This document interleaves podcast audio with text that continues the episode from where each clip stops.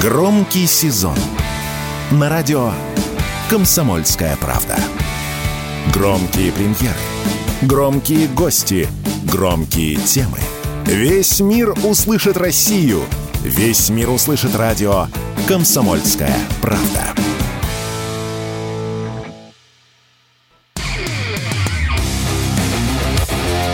КОЦ.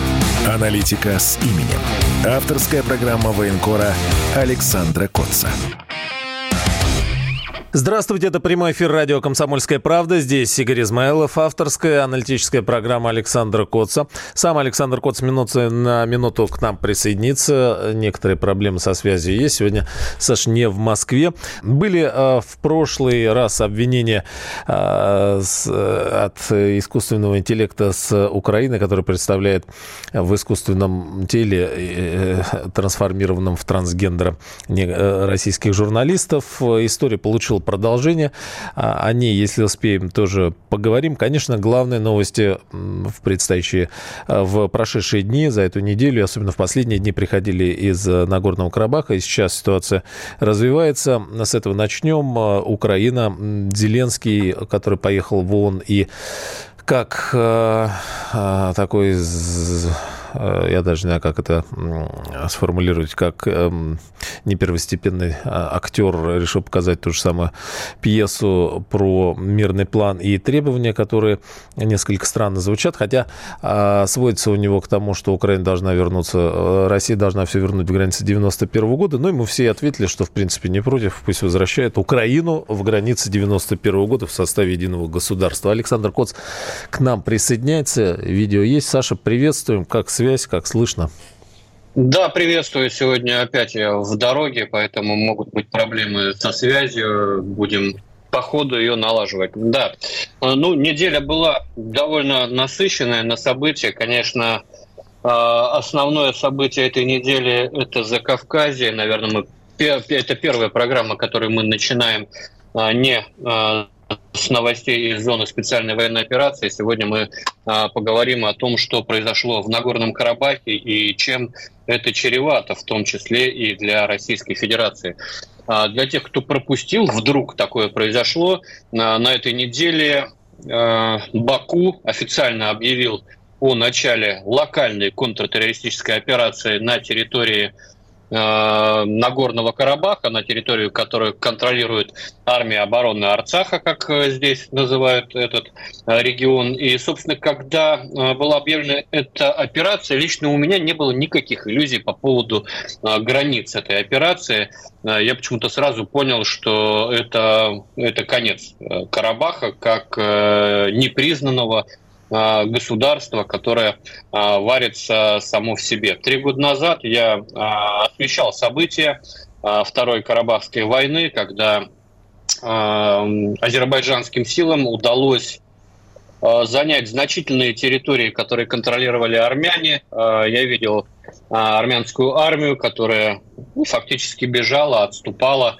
В бой вступали в основном силы ополчения армии обороны Арцаха, но в итоге а, азербайджанцам удалось дойти до города Шуши. Это такой город-спутник Степанакерта, столицы Арцаха, который возвышается фактически над э, Степанакертом. И а, когда этот город был занят, мне почему-то еще три года назад а, показалось, что падение полностью всего Карабаха – это вопрос времени. Азербайджан 30 лет последовательно, собственно, шел к достижению своей цели, и и достиг ее. И цель эта стала возможна не только благодаря военному превосходству Азербайджана, хотя не без а, этого безусловно, потому что после 92 года, когда армяне победили, они почивали на лаврах, они обсуждали этот эпос героический, как они, значит, надавали а, лещей азербайджанцам. Азербайджанцы, азербайджанцы все эти годы готовились отвоевывать территорию, совершенствовались в плане тактики, в плане стратегии, закупали вооружение. А, три года назад, например, Карабах, а, азербайджанцы в Карабахе показали применение ударных э, беспилотников. Да, это были в основном израильские хоропы, но тем не менее они показали свою эффективность. Тогда же применялись турецкие байрактары, собственно, довольно быстро была выбита система ПВО Карабаха, ну и дальше уже расстреливали как в тире. Нынешний конфликт, да, суточный, почему он произошел? Ну, собственно, повод для военных действий был номинальный. Азербайджан обвинил армян в том, что они укрепляют свои позиции, подвозят боеприпасы, увеличивают количество техники, минируют э, территорию перед собой, в результате чего страдают гражданские и военные. И, в общем-то, э, это стало достаточным поводом для того, чтобы объявить операцию. Причем Баку заявил, что Россия была заблаговременно проинформирована об этой операции, но на самом деле информирование произошло за несколько минут до ее начала. Естественно, а, никого предупредить мы уже не успевали и в течение суток Баку просто наносил точечные удары по объектам армии обороны Народного Карабаха с безопасного расстояния, собственно, методично выбивая системы ПВО, РЭП, артиллерию, укрепления. В итоге вот к исходу вторника азербайджанцы уже явно обозначили э, переход к наземной фазе своих локальных мероприятий. На этом фоне э, была очень показательная реакция официального Еревана который а, очень долго молчал, собирался с мыслями, а в итоге сказал, что никакого желания участвовать в этом конфликте у Армении нет. Это Пашинян заявлял. А, а, собственно, когда нет сообщения с Большой Арменией, а его нет, потому что азербайджанцы перекрыли Лачинский коридор, и когда э, у, страны нет желания защищать это маленькое непризнанное государство, никаких шансов у Карабаха и не было. Местные бойцы, конечно, могли э, драться до последней капли крови. Это настоящие воины, я подтверждаю, э, знаю их и видел их в деле. И подозреваю, что некоторые подразделения армии обороны Арцаха не захотят подчиняться э, договоренностям и будут еще биться до конца. Мы еще станем свидетелями э, таких трагических историй. Э, мне кажется, это вполне возможно. Но без помощи извне это была бы бойня, и именно поэтому при содействии российских миротворцев, ни Блинкина, ни Макрона, да, замечу, которым так боговолит э, Пашинян, было достигнуто соглашение о прекращении огня. При этом, ну, понятно, что Степанакерту пришлось пойти на условия, которые можно, в принципе, назвать капитуляцией. Там и вывод техники, и полное разоружение. То есть по, по, по факту Карабах полностью переходит под э, контроль и юрисдикцию Азербайджана в качестве одного из его регионов. Почему так произошло? Ну, Тут сейчас э, звучат э, голоса, которые обвиняют Российскую Федерацию в случившемся, хотя ну, это не регион, граничащий с Россией. Эм, это произошло потому, что нынешние власти Армении решили, судя по всему, пожертвовать Арцахом ради своего нового западного пути. Э, Причем пожертвовали они Арцахом не сейчас, а еще год назад, когда премьер Армении Никол Пашинян в, во время своего визита в Прагу в присутствии а, представителей Франции и а, Евросоюза подписался под тем, что признает границы Азербайджана 1991 года. Все 86 тысяч квадратных километров, а это значит вместе, собственно, с Карабахом. То есть он сам признал Карабах частью Азербайджана. А, он не стал а, торговаться, он мог потребовать там, для региона хотя бы автономии в пределах Азербайджана или хотя бы культурной автономии. Просто взял и продал, возложив ответственность за будущее этого многострадального региона на Россию. Ну, потому что там российские миротворцы, значит, вот пусть Россия теперь э, и, и, и занимается проблемой э, карабахских армян. И тут он вдруг удивляется, что с ним не, не, не согласовывают дальнейшую судьбу э, этого региона. Но неуместно, мне кажется, сейчас претензии к Москве, когда возмущенные армяне э, проводят акции около российского посольства. У, посольства Франции проводите свои акции, у представительства Евросоюза, которое еще год назад а, подтолкнули Пашиняна к этому решению. Может, даже и пообещали чего-то, но потом в итоге кинули. Я напомню, что три года назад, когда армяне проиграли азербайджанцам 44-дневную войну, как раз Москва и остановила бойню и усадила всех этих, э, все, все, все противоборствующие стороны за стол э, переговоров. Пашинян вот тогда никакого отречения от Арцаха не подписывал. А потом поехал почему-то в Европу и, и там подписал и отрекся. Что там ему пообещали, я не знаю. Но по факту получается, что Азербайджан за эти сутки провел операцию на своей земле, даже не с точки зрения э, Алматинских соглашений 91 года, а с точки зрения официального Еревана, который сам сдал Арцах вместе с его жителями. А жители сегодня эвакуируют, размещают, кормят российские миротворцы, не американские, не французские, не миротворцы из Евросоюза, а российские. Но это, к сожалению, очень немногое, что мы можем сделать в этой ситуации. Продолжим обсуждение ситуации в Закавказье после небольшого перерыва. Премьера на радио «Комсомольская правда». Фридрих Шоу. В главной роли Мадана Фридриксон. При участии агентов Кремля и других хороших людей. Автор сценария «Здравый смысл». Режиссер, увы, не Михалков. Слушайте с понедельника по среду в 6 часов вечера по московскому времени. КОЦ. Аналитика с именем. Авторская программа военкора Александра Котца. Возвращаемся в эфир. Я Александр Коц, корреспондент «Комсомольской правды». В студии в Москве мне помогает Игорь Измайлов. Про Карабах говорим мы. А, конечно, коснемся, я думаю, еще впереди темы миротворцев. А, сразу, сколько еще должно погибнуть миротворцев, чтобы мы дали жесткую реакцию? Вот вопрос, который а, такой эмоциональный в каком-то э, смысле да, возникает. И проговорить, наверное, Да, я, я солидарен это. абсолютно с этим эмоциональным вопросом. Мне тоже хочется задать такой же эмоциональный вопрос, только не знаю куда. А, может быть, в пустоту. А, потому что убийство наших миротворцев а, не первое. В прошлом году, я напомню, азербайджанскими силами был сбит российский вертолет. Тогда тоже они извинились. Они тоже тогда сказали, что они заплатят какую-то там компенсацию родственникам и осудят э, тех, кто это совершил. Вот, во-первых, я бы сейчас хотел а, увидеть и узнать, в какой колонии сидят те, кто сбил российский вертолет. А, не в прошлом году я оговорился, в 2020 году.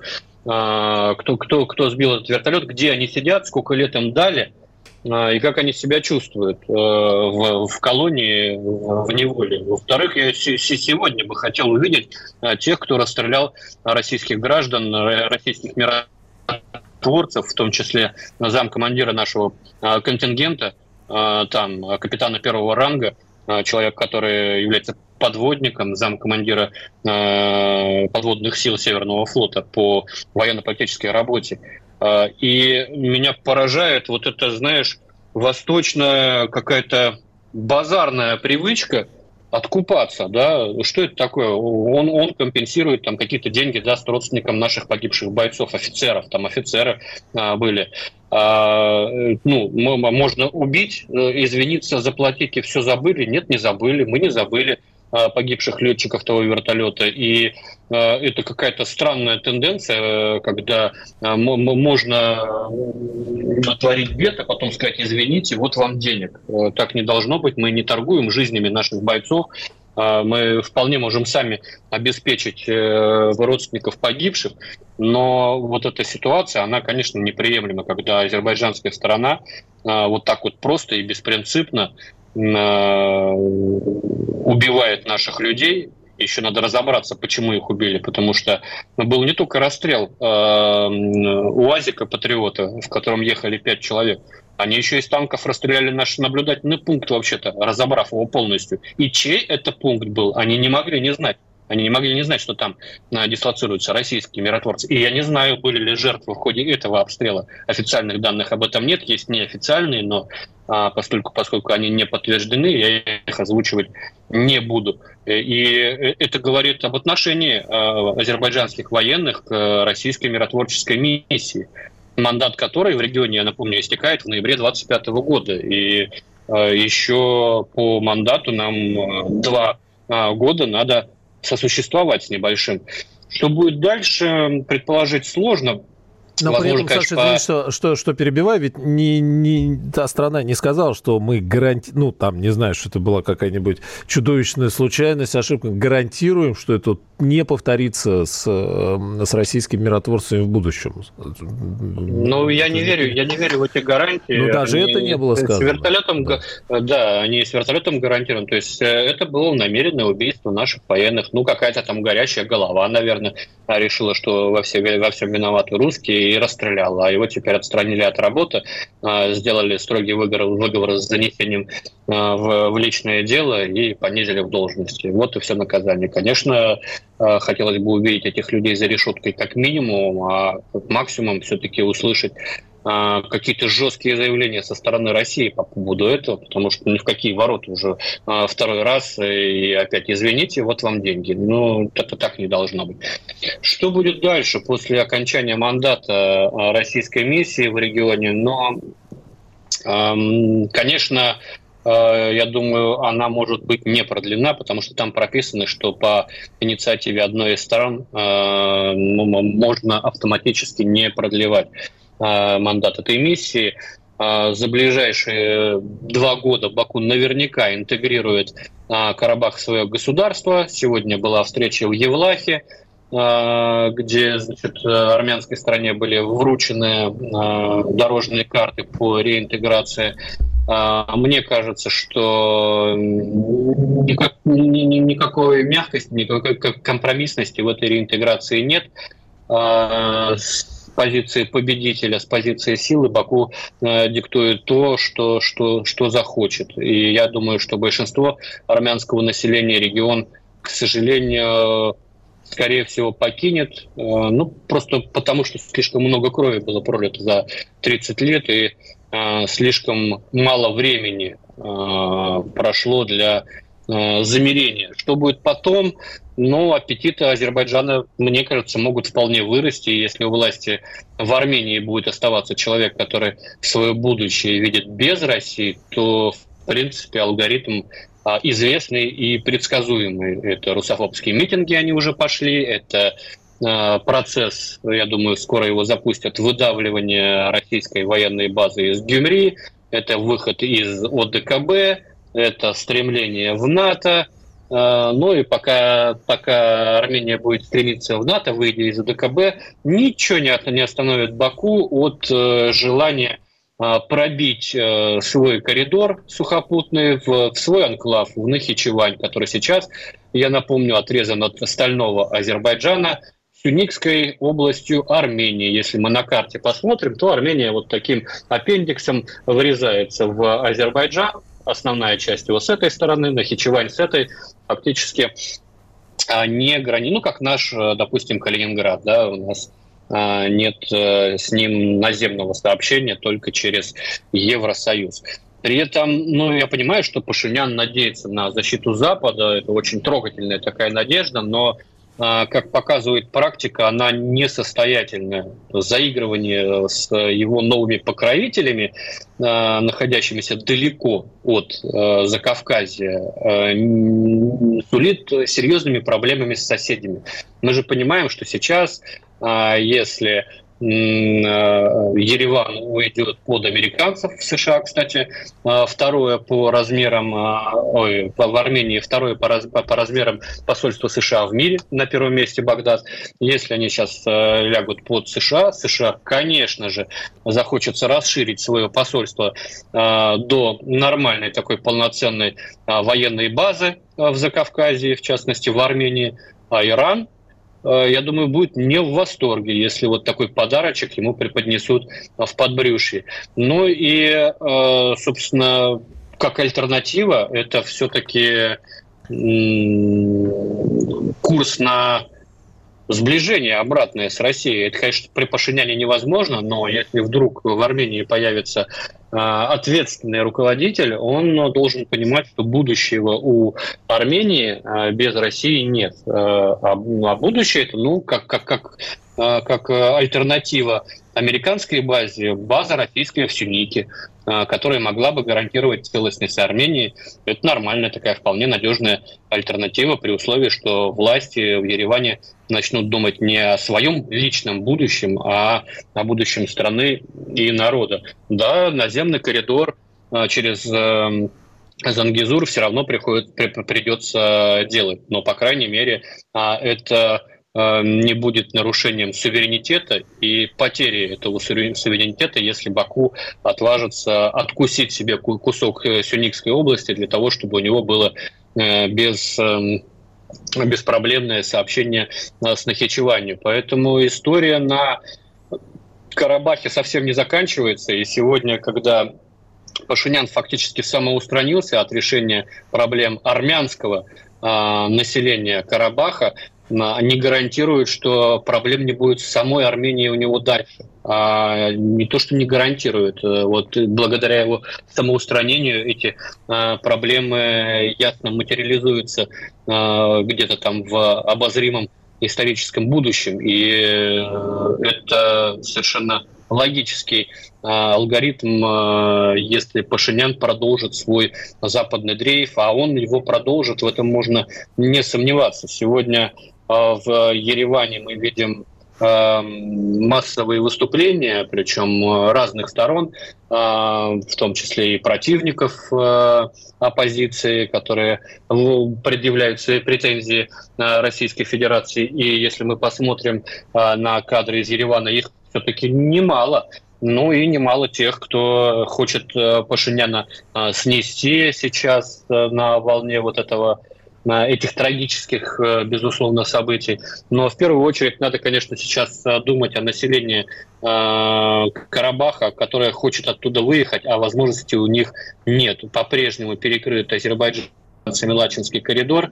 По-прежнему все думают о своем политическом будущем в Ереване, никто не думает о людях. А хотелось бы все-таки, чтобы в первую очередь, помимо российских миротворцев, кто-то позаботился и о них, и постарался вывести их на большую землю в Армению.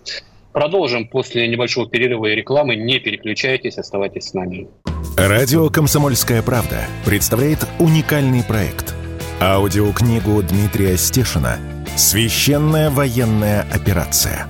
Год СВО. День за днем. Плечом к плечу с героическими бойцами и простыми людьми. Вместе с Дмитрием Стешиным слушатели пройдут через будни Донецка, штурм Мариуполя, радость побед и горечь неудач. Это искренняя проза без прикрас. Слушайте с понедельника по четверг в 9 часов вечера по московскому времени на радио «Комсомольская правда». КОЦ. Аналитика с именем. Авторская программа военкора Александра Котца. Возвращаемся в эфир. Я Александр Кот, специальный корреспондент э, медиагруппы «Комсомольская правда». В студии мне помогает Игорь Измайлов. Да, ну и переходим уже ближе к э, нашим, как говорится, баранам. А, посещение Зеленским Нью-Йорка. Такое, знаете, действие, которое напомнило мне старый-старый украинский фильм «Штепсель» а, женит Тарапуньку. Был такой дуэт комический в украинской э, ССР. Вот, и здесь э, происходит нечто похожее. Вообще визит Зеленского э, в Соединенные Штаты проходит на фоне небывало негативного информационного сопровождения в адрес Украины. Какое-то дикое количество аналитики в западных средствах массовой информации, которые обычно были комплементарны Киеву, с публикациями о том, что украинское контрнаступление провалено, деньги ушли в черную дыру, по мобилизации набирают алкоголиков, наркоманов и стариков. Э, Киев не оправдал доверия.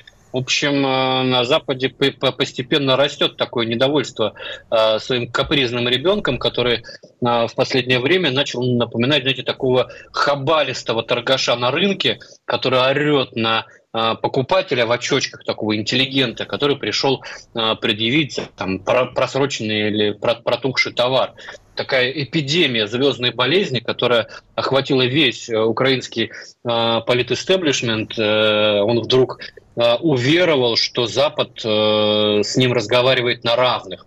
Это такая болезнь туземцев из далеких колоний, когда тебя выгуливают на светских раутах, надевают на тебя э, фраг, подливают дорогое шампанское, у тебя создается впечатление, что тебя приняли а, в новый дневный мир. Ты такой же, как они. А, здесь можно вести себя по-взрослому. И, собственно, отсюда вот эти хамские выпады, то Кулеба иностранных дел нахамит своей коллеге из Берлина, то Подоляк там что-то вякнет хамское в адрес западных партнеров, то вообще судами начали угрожать за, за, за эмбарго на транзит зерна через э, Польшу, Словакию и через что там еще.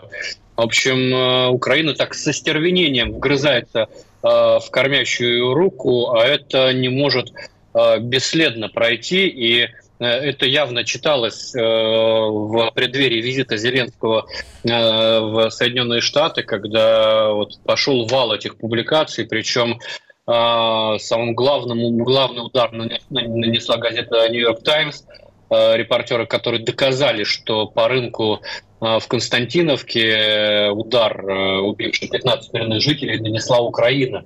Это произошло, если не изменять память, 6 сентября. Естественно, Украина все свалила тут же на нас, сказала, это, это русские. И вообще Подоляк сказал, мы ничего расследовать не будем, нам и так все понятно. А, вот, а журналисты американские вдруг э, выяснили, что а, и летела ракета с украинской стороны, и в ну, мы, в принципе, это все разбирали в нашей программе, и а, куда оборачивались люди на видеокамерах видно, и отражение ракеты в, на крышах машин видно, откуда летела ракета с украинской стороны.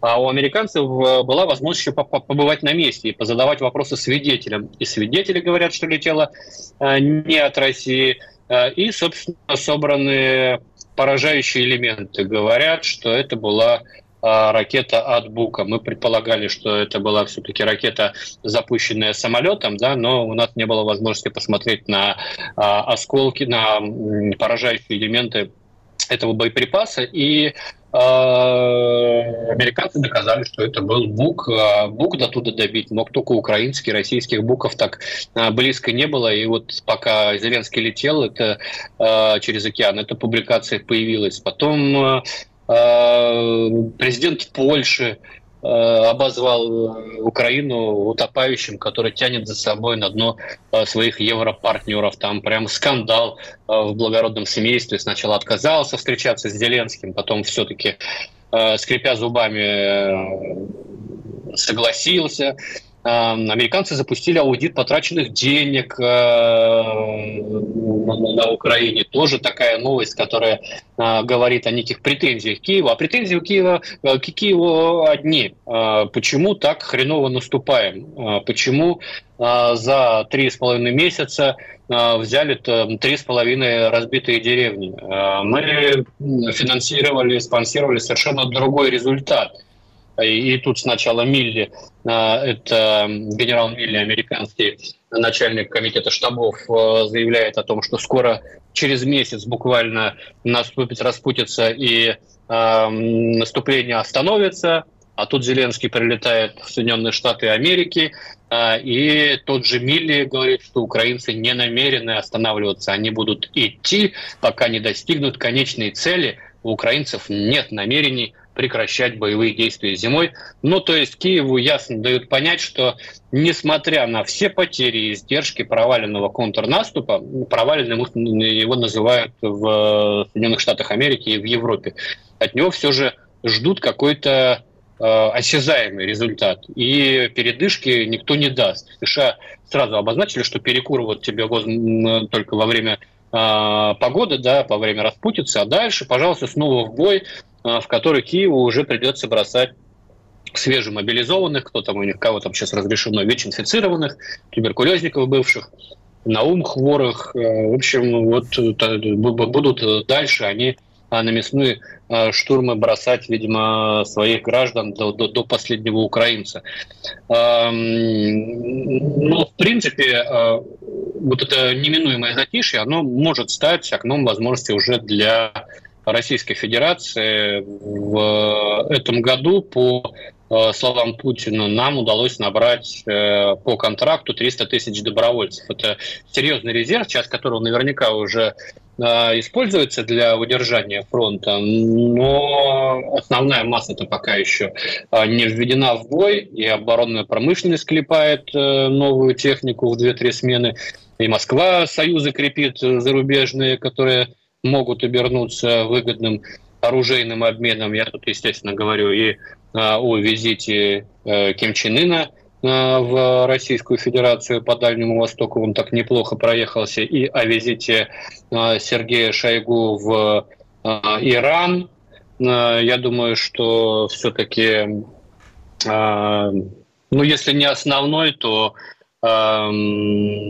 весьма объемной темой обсуждения этих э, встреч э, было военно-техническое сотрудничество. А, понятно, что об этом никто во всеуслышание не скажет, потому что и КНДР, и Иран находятся под э, сильнейшим санкционным давлением. А Москва придерживается определенных санкций, которые идут по линии а, Совета Безопасности ООН, поэтому а, никто, да, да, да и в принципе бизнес этот оружейный не предполагает каких-то громких заявлений и открытости в принципе. Но вот все, все, все это в целом вполне, ну, от всего этого в целом вполне можно ждать уже нашу контрнаступательную операцию. Все-таки, сидя в обороне, конфликты не выигрывают, и даже переговоры э, с позиции силы не ведут, если вдруг там будет, э, зайдет речь о каких-то э, переговорах. Для переговоров э, гипотетических надо создать условия на поле боя, когда противнику э, просто будет э, некуда деться. А все-таки противник пока давит, то есть несмотря на все публикации в западной прессе о провальности наступления, э, он продолжает давить, и на Запорожском фронте довольно серьезно давит. Э, от Работина отошли мы, на, на, в районе Вербового продолжаются бои. Э, да, э, кстати, последние пару дней он снова пытался бросать в бой танковые клинья, так скажем, но технику по, по 10, по 15 единиц сразу. Все это уничтожалось нашей артиллерией и птурщиками бригад спецназа. Э, на Артемовском направлении противник также продолжает давить. Э, многострадальная Клещеевка э, практически полностью сейчас под контролем ВСУ.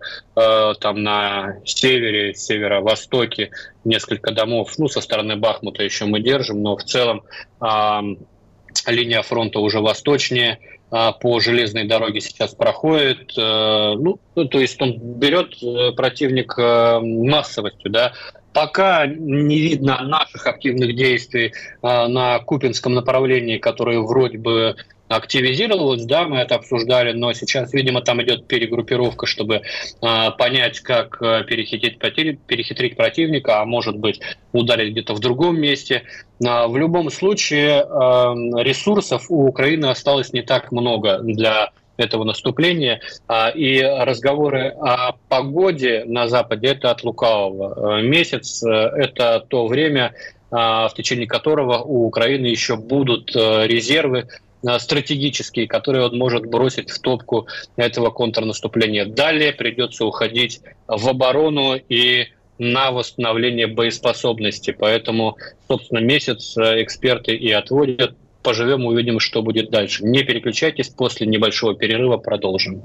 Он срывал большой куш. Борис Бритва или Борис Хрен попадешь. Жесткий, как удар молотом. Живой советский герб. Говорят, эту сволочь вообще невозможно убить. Он с песней уничтожал кольцо всевластия.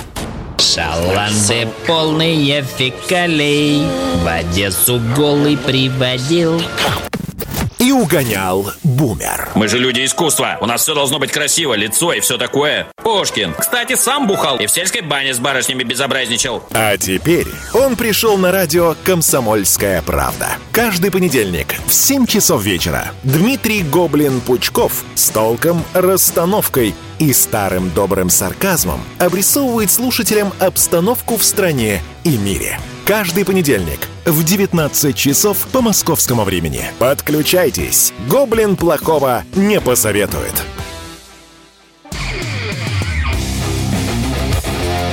КОЦ. Аналитика с именем. Авторская программа военкора Александра Котца.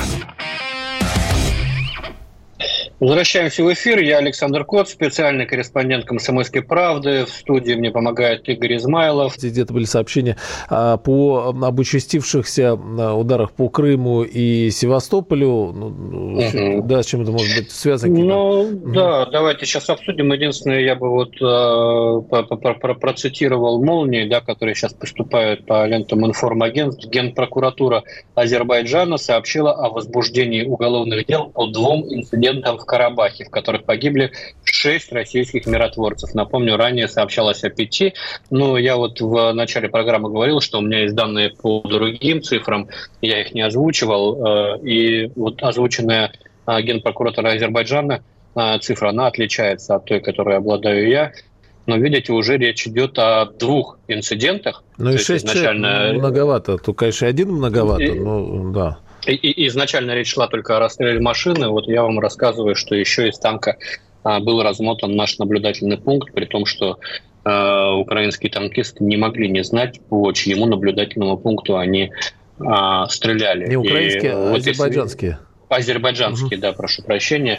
Э, и, конечно, сейчас мне хочется видеть не сообщение Генпрокуратуры Азербайджана, а хотя бы фотографии Э, задержанных, да, а, а лучше э, видео задержания и, и э, этих людей и заключение их а, под стражу. Напомню, что президент Азербайджана заявил в разговоре с Владимиром Путиным выразил соболезнования, извинился и заявил, что окажет денежную помощь, денежную компенсацию выплатят э, родственникам погибших российских миротворцев. Мне кажется, это неприемлемо, это хамство, э, просто взять и откупиться. Да? Это э, может быть принято на восточных базарах, а в странах, где ценят своих людей, их жизнями не торгуют. И хорошо бы, чтобы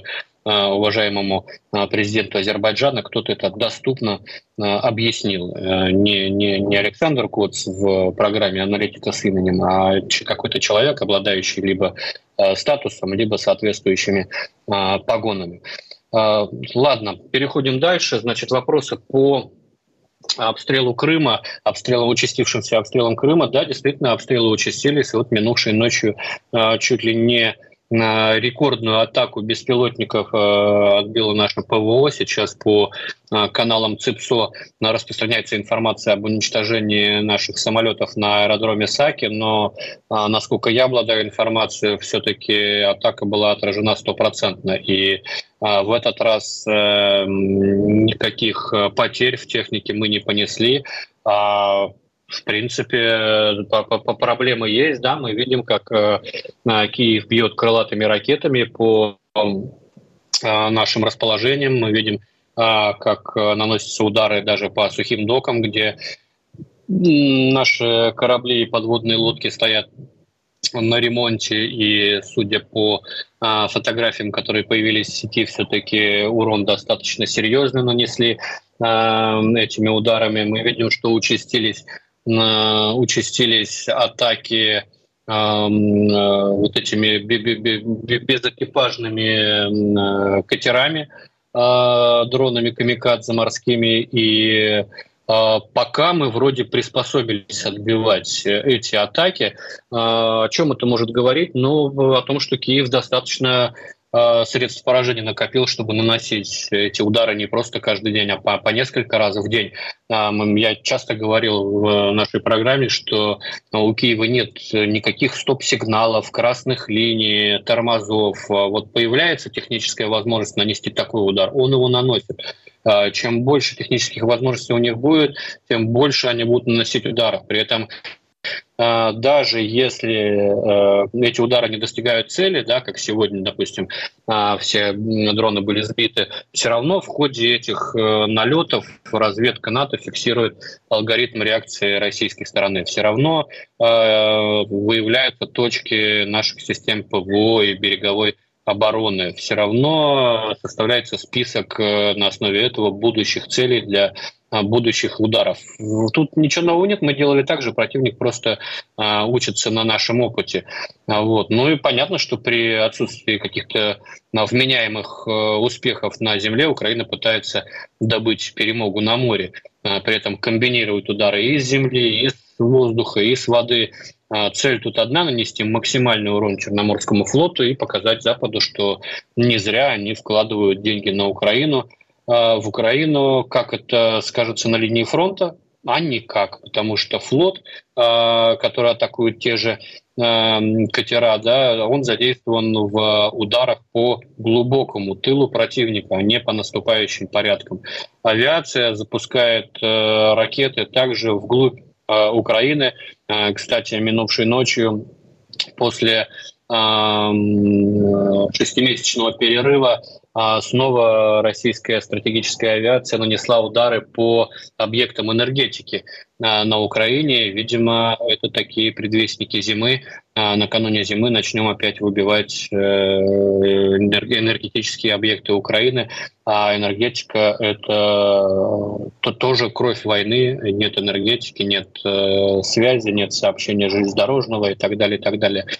Полностью, конечно, все это нарушить невозможно, но работать в этом а, направлении надо. Поэтому э, наступлению это не поможет. Э, поможет наступлению только э, перерубание нашего сухопутного коридора из Ростовской области в Запорожье и Херсонщину. Собственно, на, на этой неделе Кирилл, как его называют, мамин пирожок Буданов, глава Главного управления разведки Украины, заявил, что вот у них теперь новый приоритет, они уже не рвутся в Крым или Козову, а им нужен сухопутный коридор. Это совершенно логичная цель, потому что они понимают, что э, оборону на Херсонщине и в Запорожье они не прорвут до тех пор, э, пока у нас не будет перерезана там логистика. Пока логистика есть, они это сделать не смогут.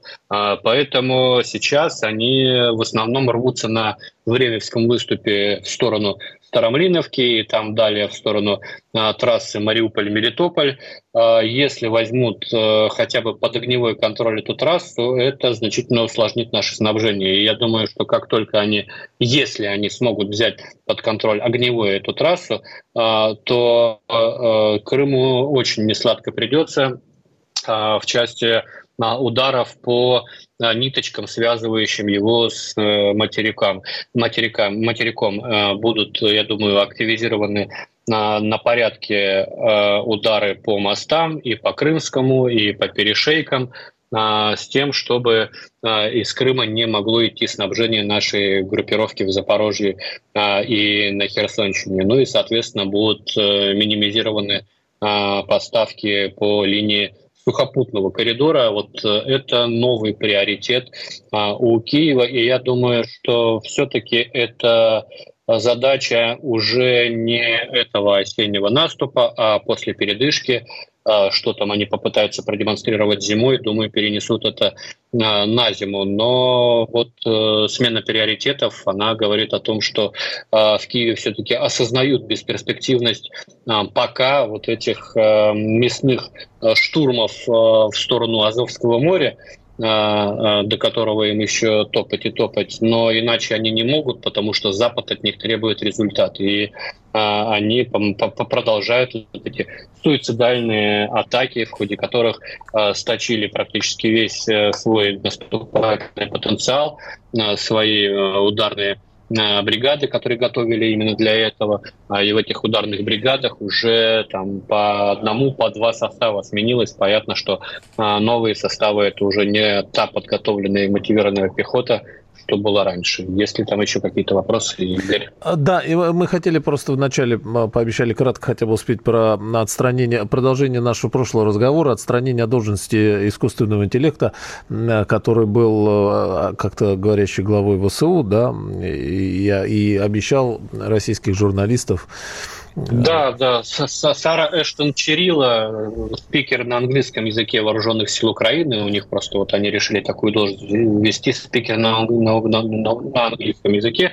Э, это существо неопределенного пола, которое раньше было мужчиной, а потом решило стать трансгендером, прославилось тем, что а, в своей твиттер-передаче угрожала убийством журналистам. Так вот, да, да угрожалось. А, силы территориальной обороны Украины объявили о расторжении с ней контракта и даже о заведении какого-то расследования. Им, конечно, стыдно не стало, просто на заявление Эштон э, отреагировали американские конгрессмены, которые сказали, что за э, людоедов мы кормим э, и поем, и, и вооружаем. Да.